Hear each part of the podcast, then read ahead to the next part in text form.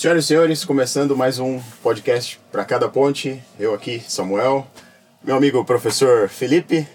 Estamos aqui nesse dia bonito, ensolarado. Sim. Felipe, temos Choveu aqui um muito ontem. ilustre convidado. Poderia apresentá-lo pra gente? Cara, ilustríssimo candidato, é, candidato olha só.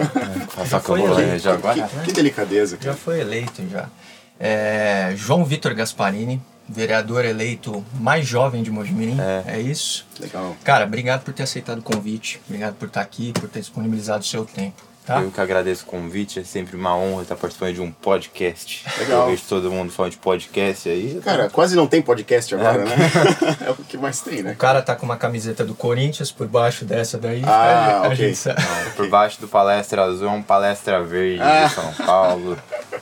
Muito bem. Cara, a gente queria te conhecer um pouco. É, cara, qual a tua idade? É, Eu tenho 19. Cara, legal, bacana. Bastante jovem, como disse o, o professor Felipe.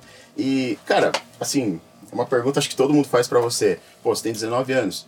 Por que política, cara? E por que tão jovem? Assim, É, de onde veio esse... realmente é uma pergunta que todo mundo faz. Claro, E imagina. eu tento imaginar quando foi o despertar específico para dar uma resposta.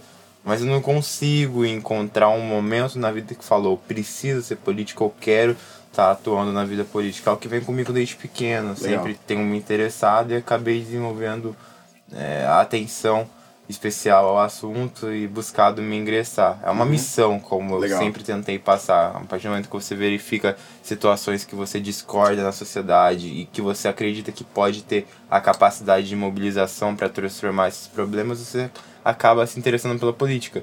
E eu me interessei, estudei, mobilizei Legal. e aqui estou hoje como vereador eleito.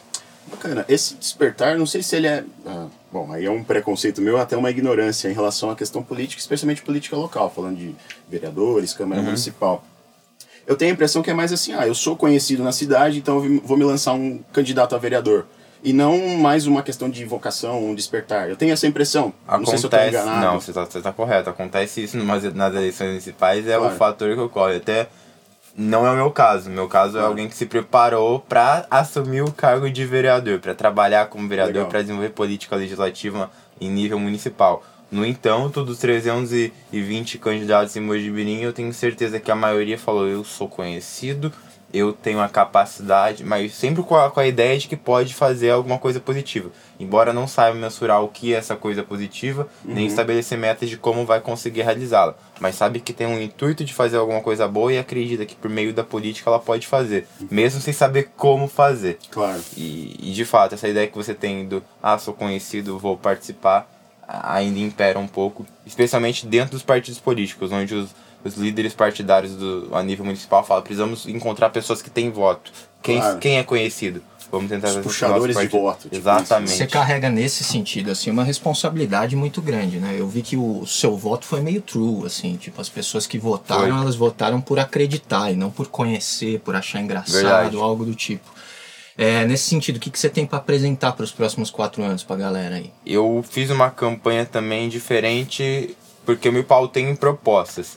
Meu número era 25555, eu falei, eu tenho 25 propostas e fui que- tentando Meio musical, O né? cara do marketing. Foi, foi, mar... 25. foi mercatológico a campanha nesse sentido. E eu fui me esforçando por cada voto. E isso, eu ia nos bairros, eu ia na casa da pessoa, literalmente tinha. Eu saía todos os dias e saía andando pela cidade, batendo de porta em porta, me, me lançando como candidato, perguntando se a pessoa já tinha uma opção de voto e pedindo o voto dela. E, e isso foi, foi comprometedor. Eu tenho uma grande responsabilidade mesmo. Primeiro, porque o voto meu é o voto jovem, ele é um voto muito crítico.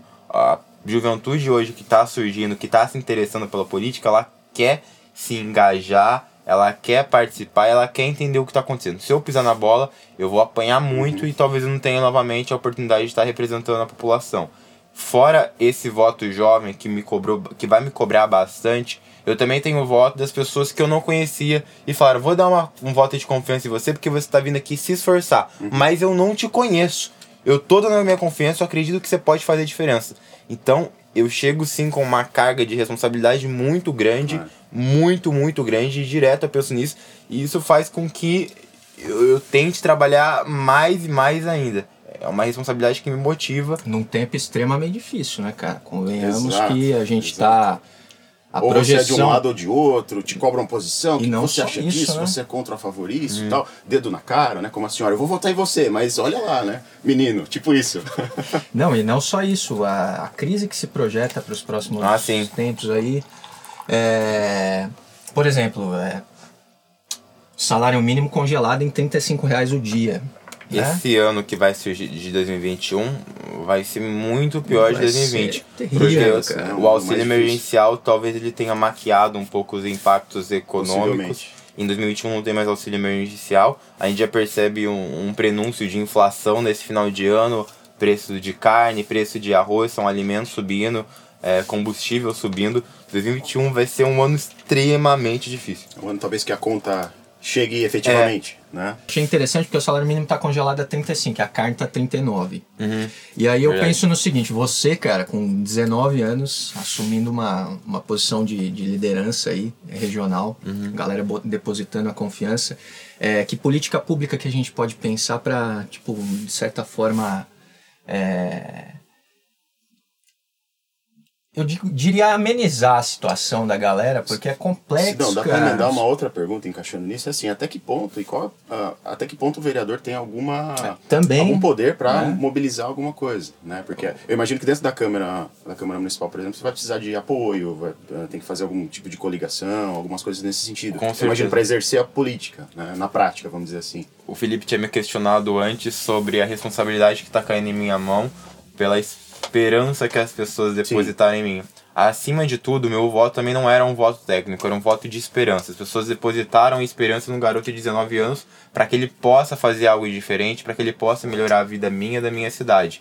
Ah, quanto a essas questões de impacto econômico, cabe ao vereador agir com responsabilidade na fiscalização do executivo a prefeitura e os demais órgãos governamentais eles amenizam os impactos das crises econômicas através da prestação de um bom serviço público. Os instrumentos públicos, sejam uma UBS, um postinho de saúde no caso, uma creche ou um hospital, uma segurança, ele tem que ser prestado e efetivado com máxima qualidade. É o seu dinheiro sendo aplicado para que você tenha um mínimo de qualidade de vida. Fora isso, que é o mínimo que se deve esperar do poder público, você tem que tentar desenvolver trabalho. É, trabalhos públicos, políticas públicas que gerem qualificação empregatícia, valorizem especialmente a educação, e é nessa linha de sentido. É um trabalho que pode gerar impactos a, a médio prazo e a curto prazo você está garantindo que os serviços públicos que você espera que o poder público preste sejam prestados da melhor maneira possível. Aham. Legal, bacana. E, cara, é, a gente sempre tem uma discussão. é, esse foi um dos motivos, A aliás. gente não da concorda gente- né, em quase nada. assim, Nós é, temos é- posições políticas é. um pouco distintas, mas ah, um dos motivos, aliás, da gente ter criado o podcast é que é sempre, a gente sempre fez um podcast mais em casa, tipo, discutindo, É. debatendo. A gente tem soluções para todos os problemas do mundo, cara, desde a da paz mundial, a fome, etc. Só que, claro, nenhuma solução funciona e nenhuma, e nenhuma vai ser aplicada. Só a minha. Então, e um- uma das, das questões, claro, aí a gente vai falar de, de, de- município, que eu acho que é um, um, um pouco, vamos dizer assim, hoje o poder máximo ele tá lá em Brasília, né? Ele tá na federação. Né? O município ele acaba tendo alguma autonomia, mas menos autonomia do que o poder onde se concentra o dinheiro de verdade, né? Vamos dizer assim que é lá.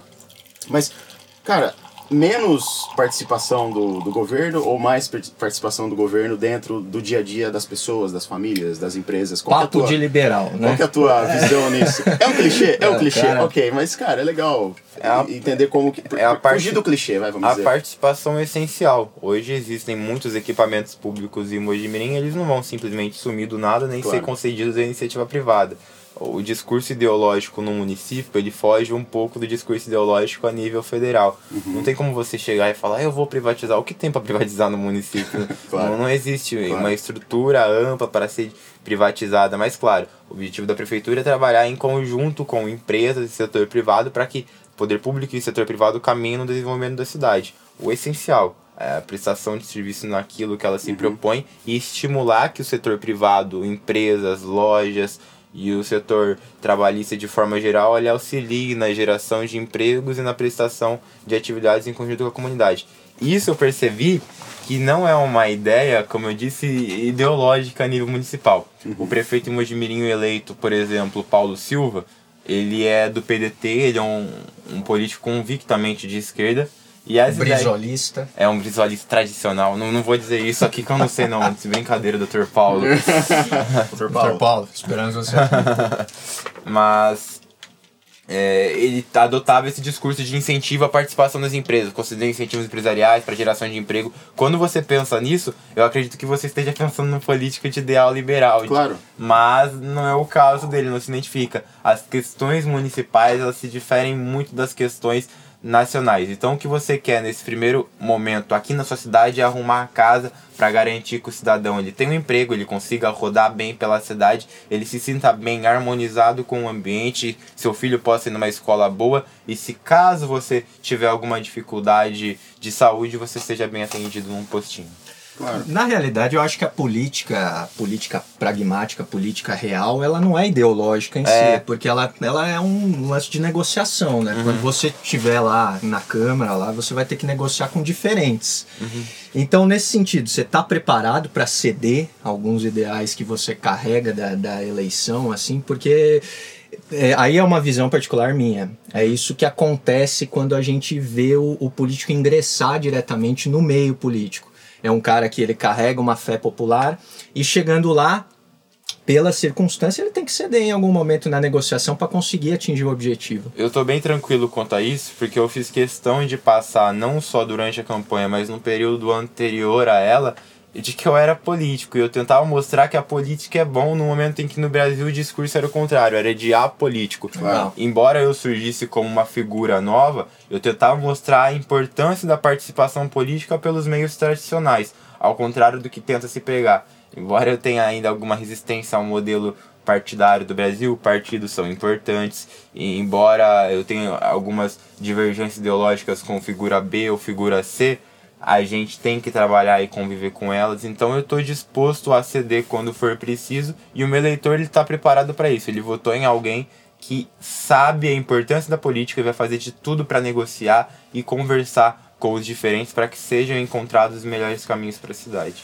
Claro. Você pretende, nesse sentido, seguir carreira na, na política, assim? Eu pretendo Vereador, exercer um bom vereador, mandato. presidente da república, dono do, no, no- nos Estados Unidos. Eu, né? aca- eu tenho 19 anos, eu acabei de ser eleito para um cargo de vereador, que é um cargo de interesse público. Se eu assumir pensando em interesse individual, eu vou estar respeitando não só os meus eleitores, como a sociedade de forma geral. Então, meu compromisso nesse momento é assumir um mandato e realizar um mandato excelente, o melhor possível. Meu pensamento é exclusivamente voltado para essa vereança, para esses próximos quatro anos. E é natural que você pense que alguém de 19 anos que gosta de política vai crescer. Mas eu não quero pensar nisso. Ah. Embora eu tenha sido ou assediado nesse, nesse momento, mal, eu mal ganhei. Mas eu não vejo como negativo, Também não. cara. É Eu mais acho- natural, é, um processo eu acho, eu acho que é um processo assim. Eu, eu dei certo em algum setor, eu quero pleitear um cargo maior de administração pública. Claro. Isso é uma coisa natural. A gente tem que parar de ver, viu, galera? Esse negócio de, ah, o cara quer ser político como um negócio pejorativo em algum sentido. Ah, também. A vou- galera taca pedra, né? Voltando nessa questão. Não, mas é, é claro que é normal que você tenda a crescer, mas é mais uma questão de foco mesmo, Felipe. Dar essa resposta pra você é dar essa resposta pra mim. É mostrar que eu tô focado nesses próximos quatro anos em exercer uma vereança e, e nada vai me tirar do foco. Eu, eu mal fui eleito, teve gente que chegou em mim, vamos planejar sua candidatura pra deputado agora. E eu, Caramba. calma aí, Vamos com gente. calma, gente. Vamos com calma. Deputado João. É, imagina. E, não, que Deus abençoe, mas, mas, mas realmente eles fogem um pouco da, do que se espera. E também voltando nesse assunto que você abordou, de o pessoal reclama que faz com interesse político, eu também nunca neguei. Eu não faço as coisas que faço por interesse, mas os interesses eles vêm através das coisas que eu faço. Eu eu sempre desenvolvi trabalhos e foi esses trabalhos que me credenciaram como uma figura política. Você já fez muita coisa em né, cara? Ai, acho que eu fiz algumas coisas legais. Uma das atuações que eu gosto bastante de ter participado, e aqui, se puder ter oportunidade, eu parabenizar o, o Danilo do ICA pela iniciativa de ter Legal. liderado esse movimento, ele é o maior responsável por isso. Danilo, esperamos você aqui. Com certeza. Está todos os nomes aqui esperando você aqui. É, tipo, você é o Danilo Gentili, né? Esperamos você Eu aqui. sou o Monarca, eu vou deixar meu cabelinho. Isso, de camisa. Vai. é a atuação pela criação do Conselho da Juventude, que é o primeiro órgão voltado para consulta e deliberação dos jovens e prol de políticas públicas jovens na região nossa, aqui da Baixa Mogiana. E conseguimos desenvolver um trabalho bem legal de articulação junto à sociedade civil e junto à Câmara. Eu tive a oportunidade de estar tá envolvido nisso, desde escritura do texto, quando estava no CMDCA, até mesmo discursar no plenário da Câmara Municipal. Foi a primeira vez que eu fiz isso, inclusive. Legal. E foi uma das coisas mais legais pela, pela juventude aqui em Mojimirim. Foram algumas ações sociais esporádicas e a participação quando eu estava na ITEC também foi era bem legal de estudantil. Você participou do Grêmio Estudantil, da ITEC e tudo mais. É, havia um, um certo imbróglio jurídico para definição de Grêmio, então eu prefiro dizer que eu tinha uma atuação estudantil lá, que era uhum. legal. E essa foi, digamos, a tua formação técnica, é, toda essa parte na, na questão jovem, tecnicamente para ser um político, porque, é. digamos, uh, cara, de novo, é um preconceito meu, eu não sei como funciona, mas Cancela, eu, eu acho que seria, é, é, vou ser cancelado. Eu acho que é, é interessante essa ideia de você ter uma formação técnica para entrar dentro da política. Uhum. Né? É, é, talvez possa ser um pouco preconceituoso e também uh, ir contra aquela possibilidade que todos têm o direito a ter um, um, uma candidatura eletiva, né? um cargo eletivo. Não, eu acho que não é um problema difícil de ser resolvido. Todo mundo questiona e reclama que as pessoas deveriam ter um mínimo de qualificação para uhum. participar da política e não deixa de ser verdade. Você precisa ter um mínimo de qualificação. Mas ter qualificação não significa impedir que a, a, toda a população participe e que seja um processo democrático excludente. Os próprios partidos deveriam ter a obrigação de oferecer cursos de introdução à política para seus filiados. Dessa forma, preparando os atores políticos, candidatos, para disputar as eleições e, sendo eleito, ter o mínimo de capacidade para assumir um mandato. Deveria acontecer isso, na minha opinião. Numa reforma eleitoral, numa reforma política no Brasil, isso poderia ser uma imposição do legal. Uhum, interessante. Cara, eu tava pensando naquela hora que a gente falou deputado João, eu tenho um slogan legal para você, cara. João Trabalhador.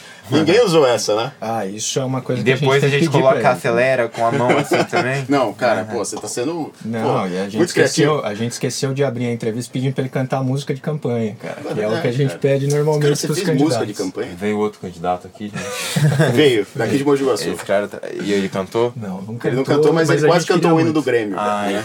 Começou a tradição aqui comigo. Exato. Você teve uma música eu de campanha? Eu tive uma música de campanha, embora não tenha embalado, porque é, o, os jingles em carros de som tava meio que proibido, tinha que ter uma carreata e eu tinha hum. que sal uma bicicleta durante a campanha. Você fez aquele carro que fica as moças com a bandeira? Não, assim? não fiz, não fiz uma campanha econômica. Cara, aquilo é, é meio. Cara, eu posso usar a palavra asqueroso? Não, né? É um pouco errado, né? Tipo, mas é um. Cara, é bizarro aquilo, cara. Falar a real. É, tipo, tá fora de contexto, cara, ultimamente, a gente, né? A gente. Uh, poucas vezes que eu passei ali na, aqui em Mogi Guaçu, na feira, cara, você tinha um carro gigante, aquelas bandeiras, você passava o carro levava uma bandeirada. Eu acho que isso é de 1800 e qualquer coisa. Cara. A política, a política tradicional tá meio ultrapassada, não tá não? No sentido de até tá. mesmo a campanha em si. É, os candidatos às vezes não sabem direito usar a rede social tal, tá, é um meio... tá tendo uma mudança política vai daqui para frente e a eleição do Bolsonaro trouxe isso pro Brasil a eleição de rede social mais uhum. do que nunca a rede social vai ser um campo político mais importante do que a própria rua, do que o próprio dia a dia. E poucos políticos estão preparados para lidar com isso. E embora eles talvez nem tenham tanto contato com as ruas, isso que é surpreendente. A eleição de rua mudou, eles estão sendo prejudicados, embora não tenham contato com as ruas.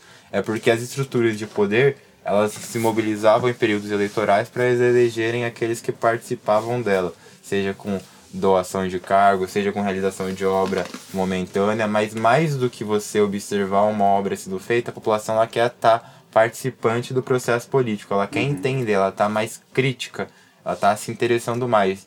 E essa chegada de conhecimento, esse acesso à informação vem através da internet, vem através das redes sociais. E o político que não dominá-la, que não souber utilizá-la, ele está fadado ao desaparecimento. Uhum, claro.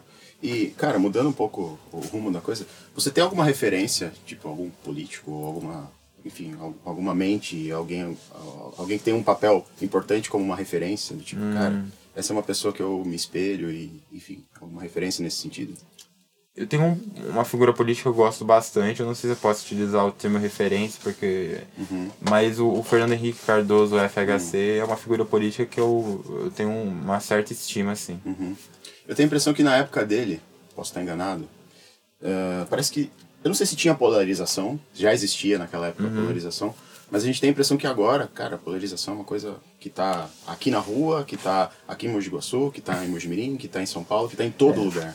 A Né? Galera tá- vive aliás, numas bolhas malditas. É. impossível você ter esse tipo de assunto com, com Ah, gente que pensa eu- diferente. É verdade, assim que soltar esse podcast e falar FHC vão sair lá criticando. Ah, é verdade. Aliás, isso dá um corte, né? Ah, é. João é um grande fã de FHC. Isso, a gente Tipo, já coloca a foto do FHC e a foto do João, uma do lado da outra. Eu tenho uma foto com FHC, tá na minha rede social. Ah, legal. Demorou, você Legal. passa pra gente, é isso A gente que vai usar essa foto. É.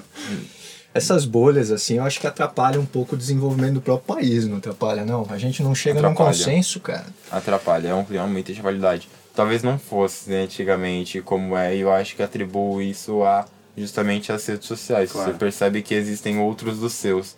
Tem Uhum. uma teoria de um, de um, sociólogo espanhol, Emmanuel Castells, ele fala sobre o mundo das redes. Isso lá na década de 90 ele percebeu o início desse movimento. E é muito legal o livro que ele faz uma análise exata do que está acontecendo aqui. Ele faz uma previsão e ele vai identificando que conforme eh, aumentam os meios de acesso à informação particulares, específicos, vão se unindo nichos que antes não tinham contato. E é exatamente o que acontece com, com radicais. Antes eles tinham um determinado pensamento isolado e não sabiam muito bem como formalizar. A partir do momento que você percebe que seu pensamento encontra coesão em outros grupos, você vai se fechando e não vê a necessidade de interagir com outros. É, eu acho, eu acho isso péssimo. Eu acho, eu acho que, a, a- é, por exemplo, eu, eu dou aulas, todo mundo aqui sabe. Não importa o que você acha, cara. Na boa. Foda-se. né? Mas é. A galera se fecha numa bolha e é, muitas vezes eles xingam e agem de uma maneira que nem eles compreendem É, a rede direito. social é um ambiente hostil, É, né? cara. Você tem hater, na, na- na- já tem hater, porque, cara, o crescimento ele traz haters indo. É uma coisa que me preocupa. Eu Ah, olha só. afeto à rede social e eu não gosto de ver críticas ou Claro. Uhum. pessoas falando mal. E, e agora, como eu virei vereador, eu não faço mais parte só do meu mundo jovem, Claro. engloba todos os 100 mil habitantes de Mojimirim. Mojimirim tem uma coisa que eu, eu não vejo tanto em Mogi Guaçu, mas tem uma classe politizada bem mais atuante, participativa, de querer dar pitaco, de mobilizar as estruturas municipais. E eu acabei sendo novidade. Tinha muita gente que não me conhecia desses grupos e eu tô tendo um certo destaquezinho antes de assumir em aparecer em rede social. Isso tem gerado um certo desconforto em algumas pessoas e isso me incomoda, me deixa Os preocupado. caras chegam a xingar e tal. Ah, ou então, é meio anônimo o o que eu negócio. tenho descoberto Hater é- é tudo bundão também, fala sério. Eles vão lá e não colocam é não coloca a cara. Aí que tá, o, o hater como a figura de rede social, eu, eu não tenho me defrontado tanto, apesar de algumas críticas pontuais. Mas o, o hater como figura tradicional, um pessoal que conversa nos bares e padarias a meio fio, ele ataca e já tem começado a criticar. Eu tenho sabido dessas informações e me deixa preocupado. Ainda mais é. Esses dias eu tava acompanhando sua rede social lá, você tá. Você tá fazendo articulações políticas, Uhum. né? Tá, foi pra São Paulo e tal. Falou com a Alessi Brandão, o Yuri é muito fã da Alessi Brandão e lá, tal. Nosso vermelho aí. E, ó. é, depois Você vai você. falar desse Brandão, Yuri? Yuri, o produtor. É, e o produtor. e aí, como que foi lá? Foi muito legal. Olha, esse Brandão, eu, eu fui com uma. Eu fui com uma agenda específica para ter conversa lá, que era com o deputado Cauê Macris, que é o presidente da Lesp, e é o meu contato lá em São Paulo. Eu fui recebido no gabinete da presidência, que é uma sala super grande lá. Fiquei, caramba, tô chique, tô É, muito tá chique. importante, cara. Eu não sabia nem me O poder. E agora você tá poder, aqui, olha só que decadência. Então, só evolui. A sensação de poder e a É, a decadência. decadência total, assim, foi pro, pro topo, pronto, acabou. A agenda pronta foi o Cauê e depois teve uma agenda que eu criei lá. Antes de ir pra lá, eu fiz uma listinha com deputados que eu percebi que eu conseguiria criar conexão para eventualmente buscar emendas e recursos para o meu Jimirim. Legal. Um princípio de parcerias. E literalmente eu ia nos gabinetes, dava a cara a tapa, eu entrava, pessoal, tudo bem? Eu sou vereador eleito lá em Mojimirim, tenho um grande apreço pelo deputado, pela deputada, queria político. criar contatos. Mas um desses. que- Mas eu fiz uma lista com deputados que eu tinha preço mesmo. Ah, foi, foi sincero. foi, apreço. foi, foi. Ganhou o voto do Yuri, desse Brandão. Por exemplo, a esse Brandão, eu cheguei pra ela e falei, nossa, dona Alessi, tudo bem com a senhora? E eu nossa, que legal, tipo, entrar não, não simplesmente pela sua atuação parlamentar, mas pela figura histórica que a senhora é. Tem alguém aqui nesse prédio que foi citado em, em Samba Enredo da Mangueira? Ninguém? Ninguém? Então, eu tô com a senhora aqui, Pois é. desse jeito despojado, assim. Legal. E ela acabou gostando de mim, nós conversamos, falei de Mojimirim, ela disse que, que conhece o Mojimirim, não lembro se ela já disse se já teve agenda aqui ou não. E, e acabamos, pe- acabamos pegando contato que eu espero que venda, venha render frutos futuramente. Como pode render fruto, cara? É, isso que eu ia perguntar. É, chega lá e fala, É. cara, eu preciso de 10 milhões pra não sei o quê. E aí, Sim, vamos lá? É, tipo, funciona nunca essa vai ser 10 negociação? milhões. é tipo isso. Se for 10 milhões, eu me torno o prefeito da cidade. Isso, isso não vai acontecer. A liberação de recursos ela é complicada, mas os, os deputados eles têm uma cota de orçamento para para destinar com emendas para diversas regiões do estado. Geralmente Uhum. eles indicam para a base. E como que o deputado ele vai indicar para Mojimirim? Se ele verificar que Mojimirim é interessante para ele eleitoralmente. Claro. Então você tenta criar um vínculo, dizer que ela pode conseguir apoio na cidade, que ela é uma figura cultural, Uhum. o Mojimirim desenvolve projetos culturais interessantes, especialmente na área do samba, nesses últimos quatro anos, pode desenvolver ainda mais. Uhum. Eu queria tentar fazer essa ponte. Durante a campanha, eu acabei abordando o assunto cultura, porque é algo que interessa aos jovens, uma cidade mais ativa, com mais eventos, então, naturalmente, eu abordei e tentei buscar esse contato com ela. E a partir de 2021 eu vou chegar nela. Luana, se tudo bem, a gente tem um projeto legal aqui em Mojimirim que talvez precise de 50 mil, de 100 mil. É coisa pequena porque eu sei que não é a base dela. Mas ela pode tentar nos ajudar e ela vai Legal. receber um retorno. Além de estar fazendo, claro, uma ação de deputada, de estar incentivando a cultura em todo o estado. A- acima dos interesses políticos, você tem que ter um interesse no cidadão e é uma coisa que com certeza a, a Desi tem. Mas não foi só ela que eu conversei também. Eu cheguei em deputados do PSB, no caso, o Barros Munhoz, que é o deputado aqui da região. Ele tem uma, uma Famoso, visibilidade, é. né? Ah, ele é o deputado da região. E é Esse o- senhor é deputado já faz. Eu, não, eu nem sei quantos anos, anos faz já, muitos né? anos. Já, já faz, bastante, já faz bastante tempo. Ele teve, ele chegou até a ser ministro da Agricultura no governo Itamar Franco. Ah, ok. E de- desde lá ele vem atuando, galgando cargos como deputado estadual. É uma figura importante, eu imagino, ou pelo menos relevante pra região, né? Porque a gente Sim. sempre ouve o nome dele quando tem alguma questão de verba. 100%, 100%. Ele é o deputado da região e atua- assim como eu disse pra você que, que deputados eles buscam indicar verbas e trabalhos para a base eleitoral deles, a base eleitoral do Barros é aqui na nossa Ah, região. ok. E aqui é o interesse onde ele pode estar trabalhando. Seja com. Ele é muito influente. Ele é- especialmente no governo geral do Alckmin, quando ele era líder do, da- do PSDB, líder de governo, ele era muito influente. Agora ele está no PSB Uhum. e continua sendo influente. É importante eu fazer essa ponte também com a política tradicional, com as figuras políticas. Não, não, não é simplesmente porque eu sou novo chegar e cortar a relação. Você tem que reconhecer quem tem o histórico, quem já fez e, claro, tentar pegar a experiência também. Quando eu conversei com ele, eu conversei mais nesse sentido, de tentar pegar conselho, foi muito legal pra mim. É, eu imagino que não dá pra passar igual um rolo compressor por cima de tudo É. e falar, não, eu sou novo, não faço isso, não faço aquilo. Cara, você vai ser colocado numa geladeira e ninguém vai te dar ouvido. Uhum. Né? Então acho que realmente faz sentido essa, essa questão. Cara, você teve alguma experiência em Brasília? É, como é que é isso, cara? Ah, em, em 2018 eu participei de um projeto da Câmara dos Deputados junto a escolas do ensino médio de todo o Brasil que se chama Parlamento Jovem Brasileiro. Você tinha, pelas minhas contas, 17? Caramba. 17 E eu, eu fui aprovado no, no, no projeto, tive uma nota muito boa, a melhor aqui de São Paulo, e acabei sendo selecionado para representar o Estado como deputado federal jovem lá em Brasília, no plenário, nas comissões. E como foi estar ali no buraco negro da, da coisa? Não fale assim não de pode falar assim, Brasília. pessoal, não me cancelem. Amigos de Brasília. É, Brasília, queremos vocês aqui. Pra mim não era um, um buraco negro, era um campo limpo, com céu aberto, era, foi muito legal. Não, a cidade realmente eu imagino. Né? Cidade bonita. Mas falam muito mal de Brasília. Falam que os, os projetos da cidade central ali, do avião ali, diz que é, é, é disfuncional, não sei. Ah, eu discordo dessa opinião. É? Era pra ser uma, era pra, é, Brasília era pra ser Brasília. que Eu tô acaba- falando assim porque eu não conheço. Não, Fala. ninguém se importa É, que você tá falando.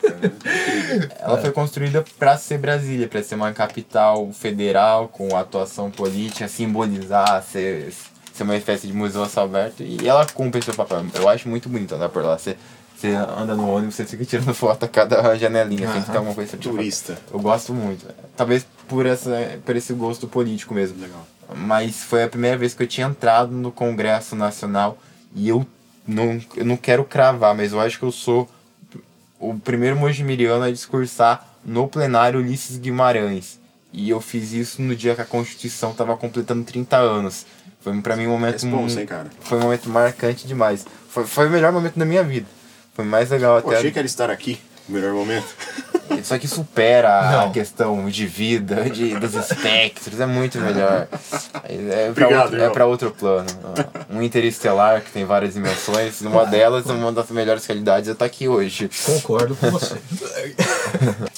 Então, cara, e a questão do discurso? Cara, como é que foi isso? Do tipo, eu imagino que eu estaria, tipo, tremendo ali de hora que chegar na, na, na tribuna e tal. como é que foi isso, cara? Foi, foi, foi bem ansioso, foi muito legal. Mas eu fui pra lá com esse objetivo. Uhum. Eu queria estar discursando no plenário.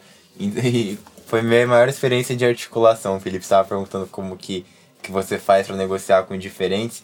Foi. O meu papel lá foi fundamental. Eu tava meio que agindo como nos bastidores, o ministro de cada civil, eu tava negociando com todos os, os parlamentares a montagem das comissões da casa para colocar o projeto deles em pauta, como que a gente dividia entre os partidos que existiam na, na simulação do, do, do PJB, e eu fiz esse papel. E em troca desse papel que eu fiz ajudando a todo mundo, eu queria ser o orador. Então eu me articulei também para que eles me ajudassem a me colocar e permitir que eu, que eu discursasse lá. E felizmente deu certo. Eu mostrei para eles que eu estava empenhado para meus colegas. E foi a melhor experiência da minha vida. a Melhor experiência da minha vida. Você pediu a bola, toca pra mim aqui que eu vou fazer esse gol. Deixa com o pai. O pai tá on. O pai tá on. O pai tá on na tribuna Ulisses Guimarães, né? Tipo. Cara, Cara, sensacional, mas tipo, e é tranquilo negócio, eh, essas articulações com, com o pessoal? Tipo, ou tem aquele cara que fala não pra tudo só por falar não, e aquele eu cara que, que fala mexe assim. muito com o ego, né, galera? Tem, Os- tem. Mas você vai identificando lideranças. Pessoas que exercem uma influência sobre as demais, que elas conseguem ter um líder melhor e você faz o foco correto. Mas existiam assim os que tinham não. Eu lembro que eu cheguei numa reunião de um partido lá. Pessoal, Um partido lá, ah, digamos. ah, um partido lá. não, mas eram só jovens, não, não tinha. Até porque foi na semana véspera das eleições federais, então tava todo mundo. Hum, Tava fervendo a coisa ali. Não, lá em Tava Brasília vazio. não. Tava vazio Ah, porque tava eles estavam em campanha. Vai Ah, pra, ok. pra É, base. isso, ok. eram pouquíssimos deputados que estavam lá, eram deputados que de Brasília, do DF, que iam na Câmara acertar, os assessores ficavam, isso, isso era legal. Hum, Os ok. assessores da Câmara, a, a população não tem essa realidade, mas são os caras fera demais, eles dominam todos os assuntos, é impressionante. Claro. E eu fiquei admirado com isso. Na articulação, eu cheguei numa reunião de um partido e tinha a lousa e eu estava indicando. A estratégia vai ser a seguinte: a gente precisa dividir essa comissão de economia entre o partido X e o partido Y. Nós gostaríamos de indicar a presidência delas. Quem poderia se prontificar para que a gente conseguisse dar liberdade para a comissão de meio ambiente escolher um outro partido na presidência? Daí uma menina começou me xingando. Quem você acha que você é? Pra... E se levantou assim, entramos no embate. Saiu na mão e A- toda a naturalidade da política. discussão política Sim, voadora. Né? É, mas é meio que isso, né? Política é um embate constante ali, né? É. Mas eu tenho a impressão, cara, que quando a gente vê aquele discurso lá do cara com o papel lá gritando e tal, não sei o quê, aí no corredor ele vai lá e conversa normalmente com a pessoa que ele tá gritando. né? Ah, eu tenho a é impressão que é isso. é- né, é cara? uma coisa É meio um meio- teatrão, assim. é. Só que aí isso gera todo um. um- uma mobilização, vamos dizer assim, eu vou usar a palavra gado, pessoal, desculpa aí, tal, de cada um, né? Então aquele cara que é mais pra um lado ou mais pro outro, tipo, ele vai brigar com o outro na rua, na padaria, sendo que lá eles, tipo, ah, beleza, na hora do bandejão lá, que eu falar que tem um bandejão, tá todo mundo conversando, não é meio assim? É um, é um mexendo pra tentar tomar o espaço do outro e eles sabem que eles estão na mesma posição de tentar tomar o espaço do outro. Acontece sim isso de você criticar e depois conviver, mas quando há uma certa rispidez mais intensa, as pessoas nem se cruzam. Existe, Ah, ok. existe um ódio velado, eu percebo. Existe um ódio velado. Olha isso. Claro, claro. Tem aquela Políticos. cena icônica do nosso atual presidente com a senhora, como é? Maria do Maria Rosário. do Rosário, né? Não, e com o próprio Rodrigo Maia também, Rodrigo né? Maia As também brigas e depois se abraça, briga e depois Ah, se é. abraça. Aí eu depois- acho que, eu acho que a postura do político é, é fazer isso mesmo. É, você tem que manter a cordialidade. Não dá pra, pra se manter um Claro. estilo de atuação, tipo, o Bolsonaro de criar o conflito intenso e, e o Maia ele tenta criar essa articulação. E o Bolsonaro também tenta pegar o jeito de, de articulação na presidência. Ele tá sentindo um pouco de dificuldade porque é contra o estilo dele, mas você tem que, você tem que ser cordial, apesar desse ódio velado. Claro. Ô João, agora Pois eu não. vou te colocar numa. Corta. Próximos quatro anos, Paulo Silva pra Mojimirim. O que, que você acha que a gente pode esperar? Eu espero que seja um, um governo bom. Ele foi. A gente já teve os primeiros contatos, conversamos por um longo tempo, um tempo maior do que esse podcast, bem maior, e a gente foi trocando ideias e experiências sobre o que esperar para Mogi Mirim. O Paulo Silva, ele tem algumas ideias que se assemelham às que eu apresentei durante a campanha.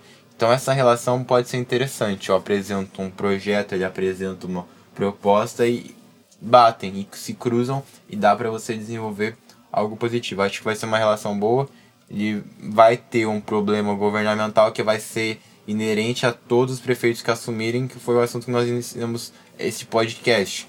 A crise econômica que, e social que vai vir em 2021. Vai acabar o auxílio emergencial, né, algumas restrições uhum. vão se retirar e os problemas tradicionais na saúde vão retornar hoje. A saúde não está tão problemática porque foi, foram suspensas algumas consultas. As pessoas estão com uma paz de coronavírus, elas sabem que não tá não dá para funcionar, mas Sim. a saúde ela vai voltar com a toda a demanda que foi paralisada nesse tempo, ela vai voltar numa enxurrada, vai ser um problema que vai acontecer vai ter crise econômica, vai ter crise social, o poder público ele vai ter que ser perfeito, você vai ter que enxugar gastos, onde você vai cortar, vai ser um, um mecanismo bastante complicado, eu espero que ele tenha sabedoria para isso. Eu, como vereador, eu vou trabalhar sempre com a, a independência que deve ocorrer no legislativo, para que haja uma relação harmônica. Eu vou estar tá fiscalizando, vou estar tá apresentando as propostas que eu indiquei durante a campanha, no que for positivo para o município, eu sempre vou estar trabalhando pelo que for positivo para o município. Eu tenho a impressão em relação à política regional que a política regional não se pauta por projeto. Ela acorda todo dia uhum. para matar um leão diferente. Legal. Isso falta um pouco, eu, eu acredito, assim, pensar em relação a, um, a uma coisa programática, aporte de dinheiro, junto com uma ideia de, de como aplicar. Uhum é... Você diz olhar para o futuro, para frente. É uma ideia plausível a sua. Tampar buraco. Projetar, né? É projetar, projetar. É, você vê as secretarias, elas acordando todo dia para matar um leão diferente, não, não, não, sabendo necessariamente qual o objetivo, aonde atingir. Eu acho que uhum. falta um pouco isso na política regional. Se apresentar um projeto que a galera embarque, né?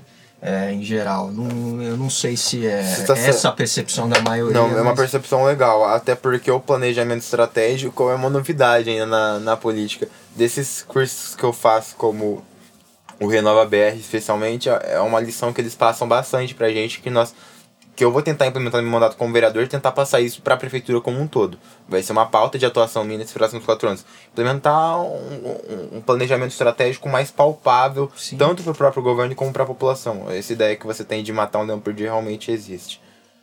Cara, eu fico imaginando o seguinte, é, a molecada de 19 anos, cara, ah. molecada, é, em termo pejorativo, não sei. Enfim, não, tá lá jogando Minecraft, ou sei lá, fazendo o quê. E, cara, ah, o uh, que, que você faz, assim, para ficar mais de tranquilo tal, tipo. Eu não consigo mais ficar de boa. Ah, okay. Isso é horrível pra mim. É, pois é, imagino. Isso é uma responsa. é, cara. Acordar puto tipo, você dorme, tipo, uh, você dorme, cara? Você tá conseguindo dormir por esses dias? Hoje, de ontem pra hoje, eu dormi 4 horas.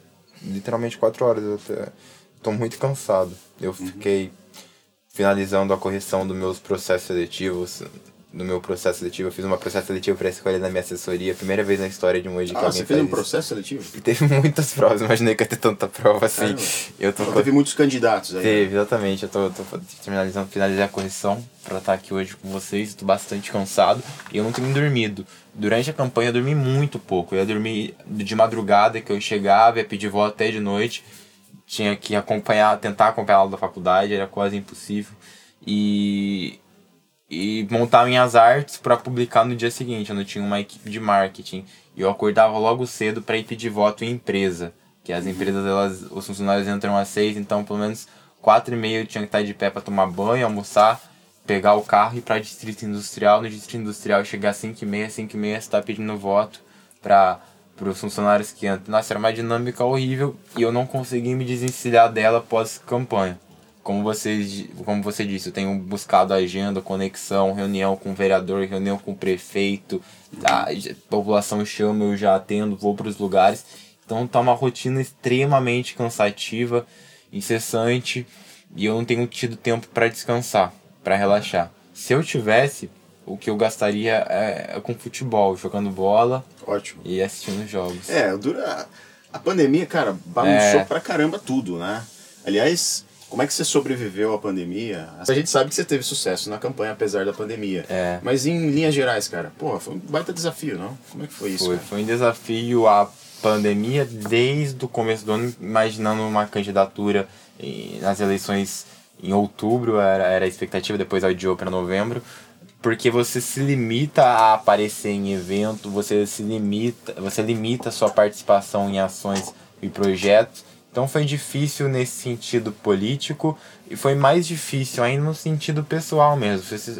Todo mundo sofreu bastante no começo com a limitação. E eu trabalhava na Secretaria de Comunicação do município, de me afastei para disputar as eleições.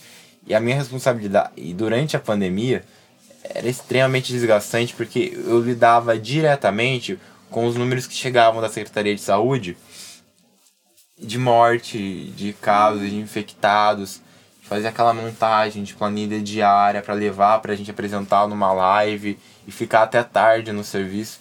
Então a pandemia, para mim, foi horrível. Foi horrível de, em questão de trabalhar, de lidar diretamente com o número, de ficar até tarde no serviço para organizar, você não saber o que tá fazendo. Pegou todo mundo de surpresa, lidar diretamente com, com comerciantes e empresas frustradas que estão tendo seus negócios afetados, se manter distante de amigo enquanto você passa por um processo tão difícil, você não ter um abraço. E todo mundo, a partir de algum momento, percebeu que estava seguro para sair de casa e começou a se unir, por exemplo. Só que a gente não estaria fazendo no início da pandemia de jeito com nenhum. certeza, com certeza. Hoje a gente já está fazendo porque a gente percebe, tem uma certa segurança e um entendimento. está então, mantendo alguma distância e isso não cuidado. acontecia. E eu demorei para começar a sair de casa para encontrar amigo. Demorei muito, muito mesmo. Isso foi quase em agosto para ter começado a sair. Foram meses, né? Foi, foi, em casa. foi delicado. É, é. Apesar de eu ter ganhado a eleição, que é uma coisa que vai fazer parte da minha história, é uma conquista que eu sempre almejei. Com 19 anos eu consegui realizar meu primeiro grande sonho. Para mim 2020 vai ficar marcado como o pior ano da, da minha vida. Foi muito difícil enfrentar toda essa barra. Ainda é, se não conseguir abraçar, jogar futebol, que é uma coisa É, que eu, com certeza. Com que eu certeza. sinto É, falta. a gente, a gente chegou e a gente tá, tá, tá meio que anestesiado nesse final de ano, né? Parece. É um, é um É, clima gente- muito louco. Tanto que é comum a gente falar que dia é hoje, cara. E que Ah, mês a gente é, tá. cara. Conta aí, a gente chegou acontecendo tudo de verdade. meio- Tipo, que né? mês a gente tá, cara? É Verdade. outubro? Tipo, eu parei acho que em março. Tipo, eu vou começar o ano em março de novo. Aí o ano 2020 nem conta. É aquela brincadeira, né? Tipo, você não fez aniversário esse ano. Tipo, não valeu. Não é, né? não é, não é, conta. realmente. E é um momento histórico também que a gente tá vivendo. Eu, eu, eu tento encarar isso como, meu Deus do céu, tô vivendo no meio de uma pandemia onde Pois é, todo cara. mundo tá andando de máscara pra rua e isso é, É. muito estranho. Eu fui pra São Paulo, como, como a gente comentou, eu nunca eu tinha andado de metrô. Eu andei quando eu tinha 3 anos, mas eu não tenho memória e eu andei como turista lá em São Paulo, meus pais levaram pra conhecer. E eu fui pra São Paulo me locomovendo de metrô e você passando nas estações e dando metrô, você olhando pra todo mundo, aquele mundaréu de gente, todo mundo de máscara, com feições estranhas, Coisa preocupadas, filme, né? não sei, exatamente, filmes apocalípticos. É. É. uma sensação muito estranha e mexe com o seu interior, com o seu psicológico. É, com certeza. E durante a campanha, apesar das regras de, de limitação, tive que sair. Uhum. E como eu disse pra vocês, eu fiz uma campanha corpo a corpo, de porta em porta, de casa em casa. E eu morria de medo de pegar a Covid-19 durante a campanha. Claro.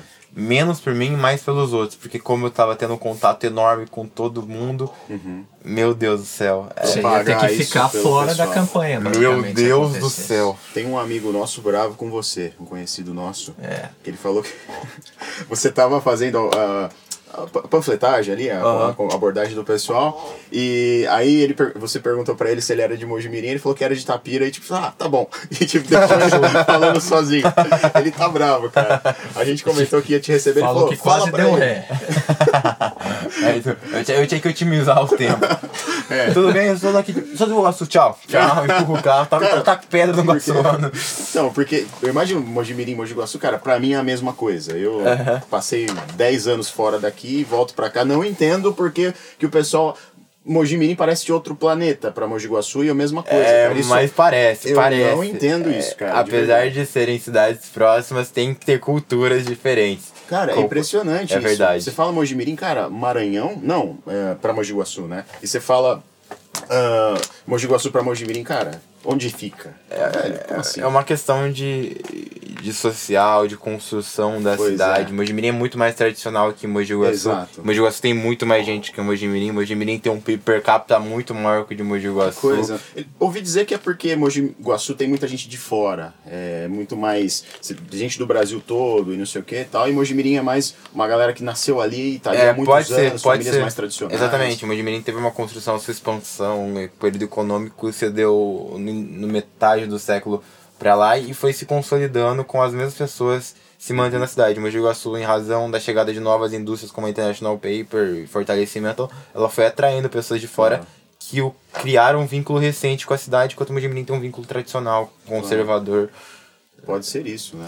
João, a gente Pois não. agradece a sua presença, Poxa, cara, tá muito, já. muito, muito, certo? E a gente espera você daqui a um ano pra falar é o que, que você acha. xingar muito. É, você vai estar depressivo aqui, pô, galera, não deu, tal. Não vai dar, pelo amor de Deus. É, Não, cara, mas mas a gente tá bem. agradece a presença. É cara, muito legal, obrigado, cara, gente. Muito legal. Tá, Pô, por ter vindo. a hora passou voando, cara. Passou, passou, papo bom, tal, fluiu, tranquilo. Galera, se inscreva no canal aí. Samuel, youtuber, Lalazito. É, como, é que, como é que é o discursinho de youtuber, Yuri? Me ajuda aí, Chapolin Vermelho. É, se inscreva no canal, deixa o like se gostou, se não gostou, deixa o dislike. É aí. youtuber, cara. Entra lá na página do, do João, xinga muito ele, Não, fazendo não, favor. por favor, não E é isso aí. eu fico Até a próxima. E por que Valeu, você é fez assim com a mão? Não entendi. Acelera. Faz o meu sinal.